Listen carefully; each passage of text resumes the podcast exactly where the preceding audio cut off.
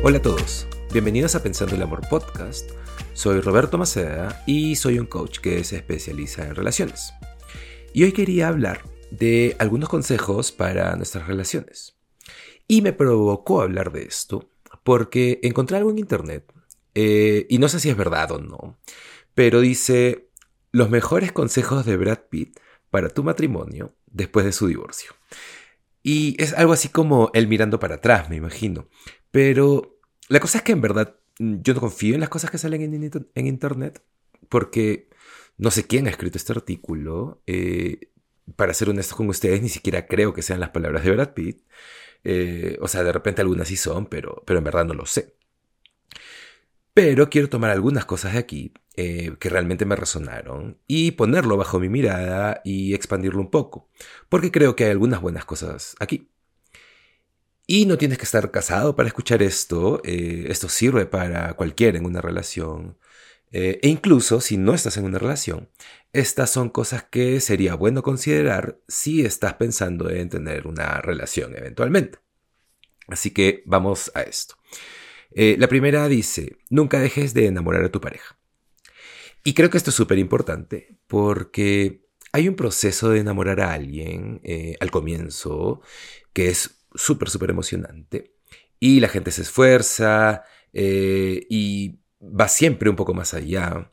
esto es cuando nos vestimos bien para ir a una cita, o nos esforzamos por encontrar el lugar perfecto, decimos cosas lindas constantemente, eh, no sé, incluso hasta lavar el carro el día de la cita, no sé. y luego entramos en la relación y con los años o los meses o las semanas, las personas entran en la rutina y las ganas de enamorar a tu pareja van bajando. Y luego viene el no salir y Netflix y... O sea, y no es que haya algo malo con el plan de sentarse a ver películas o series en Netflix, ahí en la casa, porque me encanta el plan de, la ropa cómoda, la pijama, una comida rica, super cozy y ver una serie. Eh, para mí eso también puede ser un date night, pero tendemos a ser atrapados por la vida. Y nos olvidamos que la química y el romance pueden ir apagándose y nos olvidamos de mantener prendido ese, ese fuego. Incluso aunque haya una química muy orgánica entre ustedes, definitivamente hay que trabajar en ella. Así que nunca dejes de enamorar a tu pareja. Eh, si estás en una relación o estás casado, eh, ¿cómo se ve enamorar a tu pareja? ¿Cómo se ve para ti eso? Eh, ¿Sigues haciéndolo? ¿Estás esforzándote en eso? La segunda dice, Protege tu propio corazón. Creo que esta es bien interesante y también creo que las personas se olvidan de esto. Creo que tendemos a más bien perdernos en las relaciones y creo que proteger tu propio corazón significa, eh, o sea, es que, te ames a ti mismo tanto como a la otra persona. Porque una relación son dos personas compartiendo su vida, construyendo eh, la vida juntos.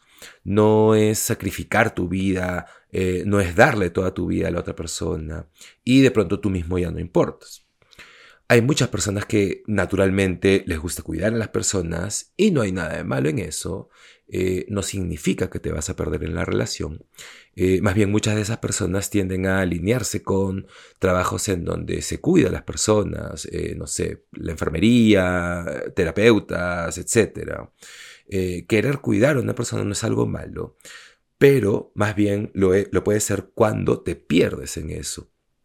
Entonces, siempre recuerda amarte a ti mismo, eh, la autocompasión y cuida tu corazón tanto como cuidas el de tu pareja. Número 3. Enamórate una y otra vez. Esta es grande. Eh, creo que las personas piensan que te enamoras una vez y ya está, que pasan esto y listo, se acabó y ahora todo va a ser perfecto. Y la verdad es que no. Eh, más bien yo creo que nos enamoramos y nos desenamoramos y nos enamoramos otra vez. Es como, como, como una danza, eh, es altas y bajas, es, es un proceso constante. Y me encanta esta idea de que tienes que o que deberías enamorarte una y otra vez. Entonces pregúntate, ¿cómo se ve eso para ti? Eh, tú en tu relación actualmente estás enamorado eh, y, si no lo estás, ¿cómo se vería estar enamorado nuevamente? ¿Qué tiene que suceder para que eso pase? Eh, ¿Qué puedes hacer desde tu lado? Número 4. Siempre mira lo mejor en la otra persona. Esta me encanta porque tendemos a, cuando entramos en un espacio de confort, tendemos a encontrar todas las cosas que podrían estar mal en la otra persona. Y eso es súper fácil de hacer. Eh, las deficiencias, las cosas que te molestan, eh, todas las cosas que cuando estás enamorado o, estás en el inicio de la relación, no observas, no les prestas atención o las pasas por alto. Entonces, deberías cambiar eso. Cuando ya estás tres años en la relación, o cinco, o diez, y la relación entra en rutina y empiezas a mirar las cosas que te molestan, es momento de empezar a ver lo mejor de la otra persona. Y esto toma esfuerzo, requiere trabajo, porque no sale naturalmente, porque no siempre estamos con personas, más allá de que sea tu pareja o no, eh, no siempre estamos con personas e intentamos ver lo mejor en ellas, especialmente en una relación. Y más bien en una relación los conocemos muy bien, eh, no nos ponemos a ver lo mejor en nuestra pareja, naturalmente vemos las cosas que nos molestan, naturalmente intentamos controlar las cosas. Así que en lugar de eso, haz lo opuesto e intenta ver lo mejor en tu pareja.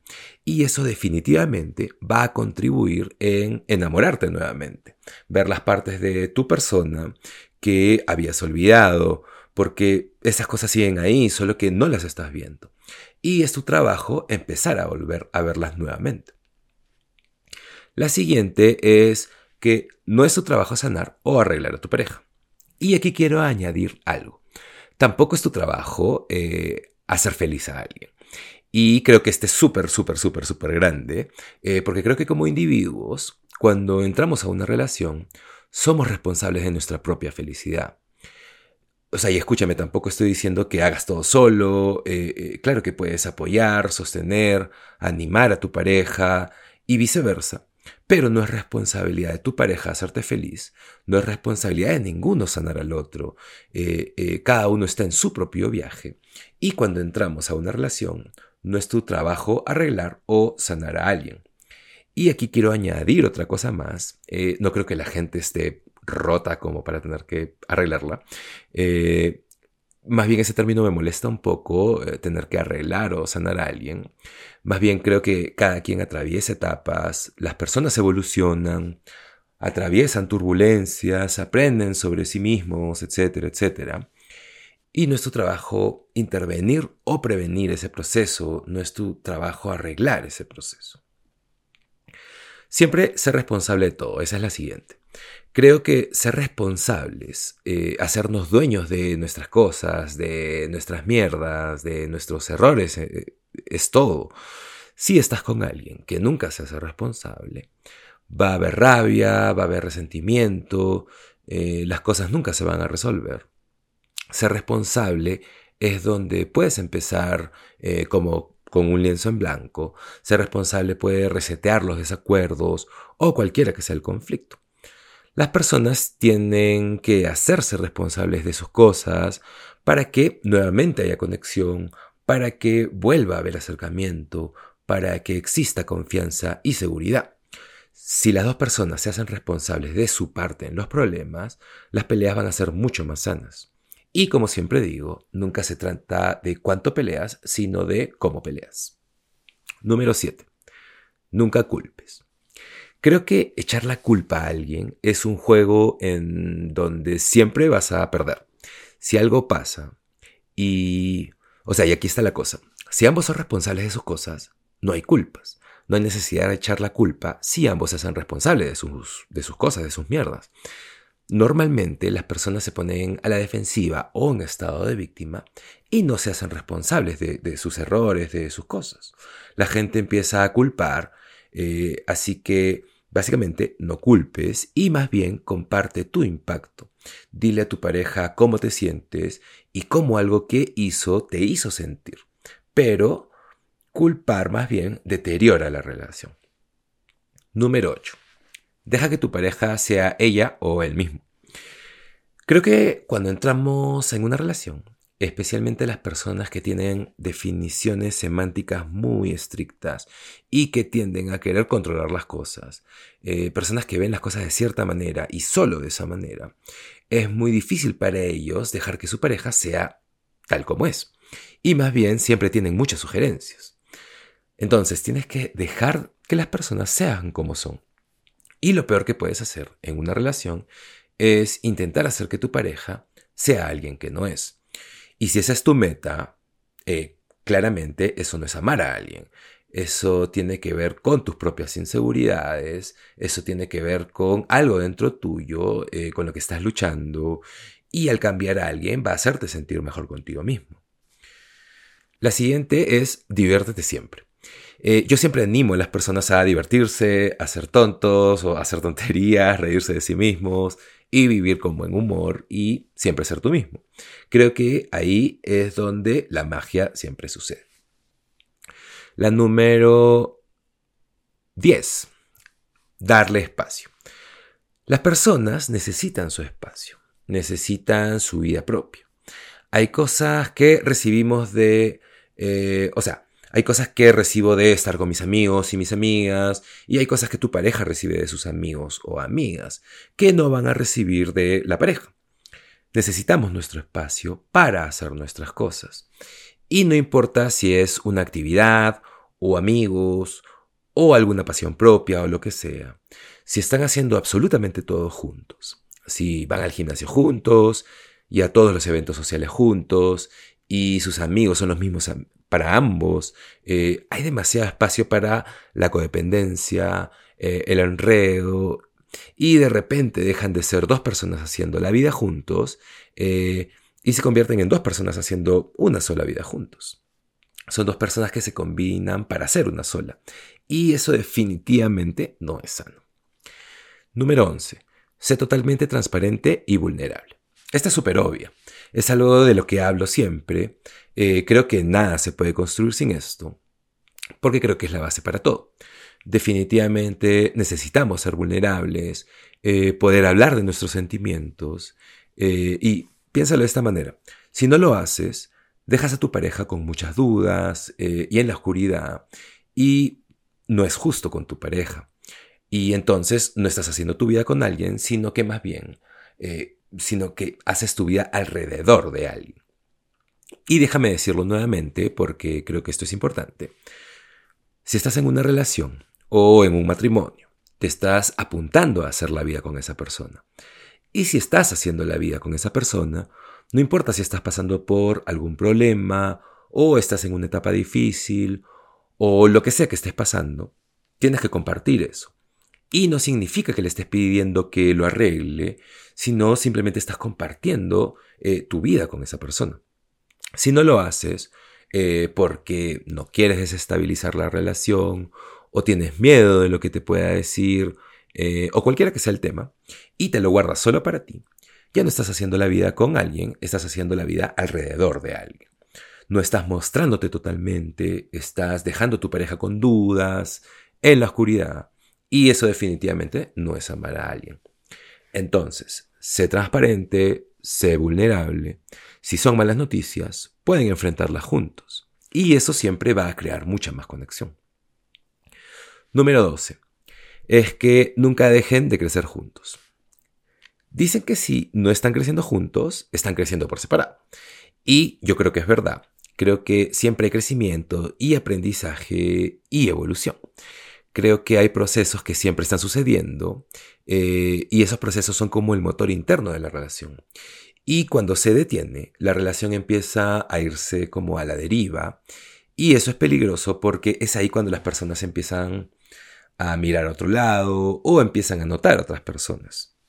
En cambio, cuando están creciendo juntos y ambos están en la misma página, no hay absolutamente nada más hermoso, no hay nada más significativo. Ahí es donde el amor y las relaciones se vuelven mucho más fuertes, mucho más fáciles. Eh, todo esto se vuelve como, como, es como la base. Y la última es perdona inmediatamente. Este me parece súper cool y me encanta esta, me gusta la palabra inmediatamente, porque a veces escogemos perdonar y nos toma meses y mantenemos algún resentimiento. Y escúchame, si vas a perdonar, perdona y hazlo rápido. Eh, no guardes cosas para luego usarlas como una carta. No te digas que vas a perdonar si, o sea, no le pongas condiciones al perdón. Si alguien hace algo mal y decides perdonarlo por herirte o por hacer lo que sea, hazlo rápido y que sea de verdad. Y no lo traigas de nuevo para usarlo como una carta, porque muchas personas hacen eso, dicen que perdonan a alguien por algo y luego una pelea sacan esa carta y dicen, ¿te acuerdas cuando hiciste eso? Y eso es súper, súper injusto. Y bueno, eso es todo. Esos son algunos tips. Y en verdad creo que son buenos tips. Así que si estás en una relación de cualquier tipo, eh, recuerda no hacerlo sobre ti y recuerda amar mucho y tratar de entender antes de intentar que te entiendan. Y todo lo que dije en este podcast. Y muchas de las cosas que además siempre pongo en mi Instagram. Eh, todos sabemos que las relaciones se construyen y así es como se construyen. Es intención, es consistencia, es trabajar en estas cosas. No es solo esperar que la química logre todo por los próximos 10 años de la relación y que siga siendo increíble porque la verdad es que eso nunca sucede. Todo en una relación fluctúa, una relación es dinámica, va para arriba, va para abajo, va para los costados y claro, todas las cosas que la vida te tira a ti y a tu pareja van a afectar a la relación. Hay demasiadas cosas que pasan todos los días y que impactan en tu relación y ustedes como pareja tienen una elección de cómo enfrentar y cómo atravesar eso. Gracias por escucharme, espero que te hayan gustado todos estos tips y no te olvides de compartir si crees que a alguien le puede interesar y ya nos vemos en el siguiente episodio de Pensando el Amor Podcast. Tengan un lindo día. Chao.